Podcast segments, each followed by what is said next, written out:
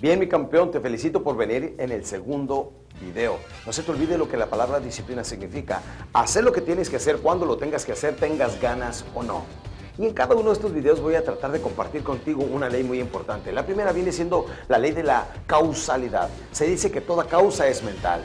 No son casualidades que uno gane dinero, maneje buenos automóviles, tenga buenos estilos de vida. Son causalidades, porque todo lo que tú quieres, tu mente lo puede causar. Continuamos con el siguiente video.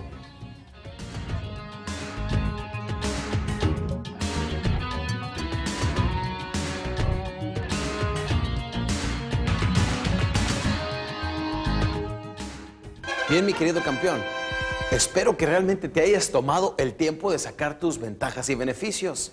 En serio, pero cuando veo mis públicos en vivo, una cosa que no nos gusta hacer a los vendedores es volver a la escuelita, sentarnos ahí a aprender. Fíjate que somos tan indisciplinados los vendedores que no nos gusta ni siquiera llenar la papelería después de que hemos vendido y cerrado, ¿verdad? Lo seguimos posponiendo y posponiendo. Es típico de nosotros, pero tómate el tiempo de hacer tus ventajas y beneficios, si no, la verdad de nada te va a servir este seminario. Bien. Espero que después de todas estas advertencias lo hayas tomado en serio. Vas a encontrar mucha más información en el manual que va incluido con estos videocassettes sobre cómo tomarte el tiempo de diseñar la presentación, paso a paso. Fíjate nada más el temario de cuando viene aquí en el índice.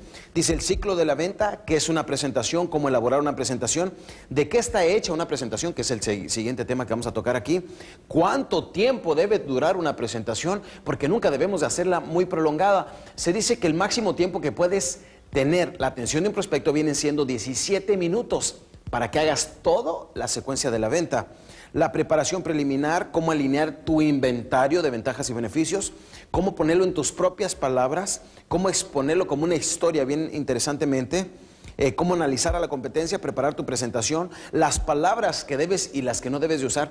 Como ves, el temario viene siendo mucho más amplio.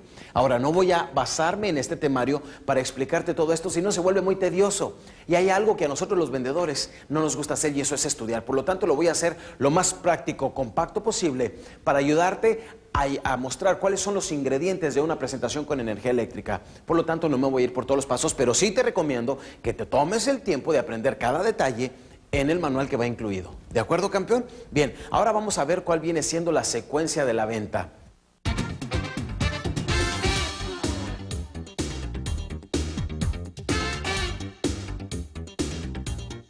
Cuando ya tienes tu inventario de ventajas y beneficios, lo más importante es continuar con esta secuencia, lograr la atención del prospecto, que por cierto vamos a hacer una secuencia completa sobre la atención. Vamos a hacer toda una sesión sobre lograr la atención del prospecto, porque he notado que muchas personas cuando llegan con el prospecto están demasiado nerviosos, lo cual no les permite desenvolverse adecuadamente. Y ahí es cuando no logras la atención, menos puedes lograr el interés de las personas.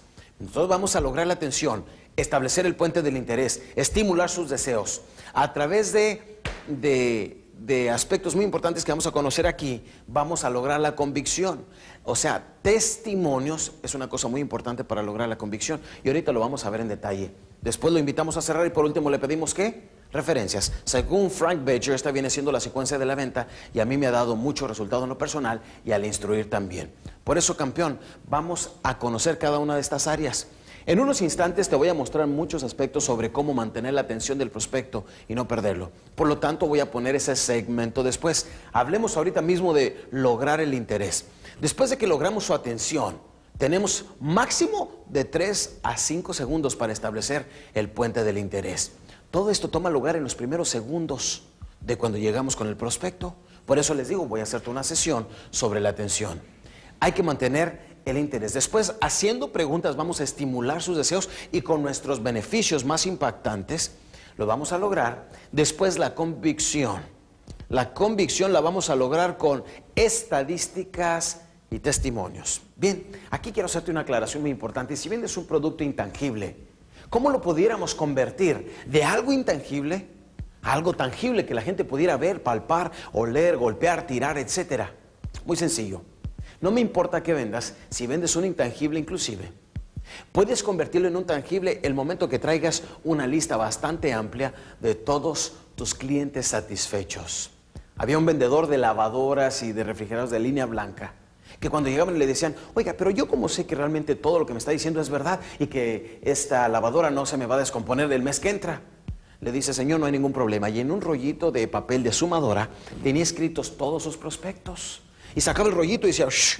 mire, desde que yo llevo trabajando en esta empresa, que son más de 15 años, he tomado el nombre de cada persona y su teléfono y usted le puede llamar, inclusive aquí viene la fecha, llámele a cualquiera de ellos y notará que todavía está trabajando eso. Ahora, cuando hablas con tanta seguridad propia, cuando hablas con tanta convicción, la gente no se pone a llamar, simplemente toma tu palabra por ello. Lo que queremos los seres humanos es sentirnos que estamos tomando una decisión inteligente.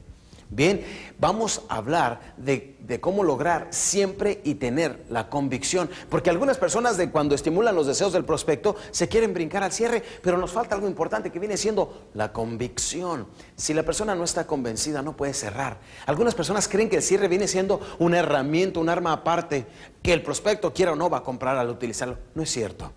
Te voy a explicar la diferencia de cuando el cierre maestro puede ser poderoso.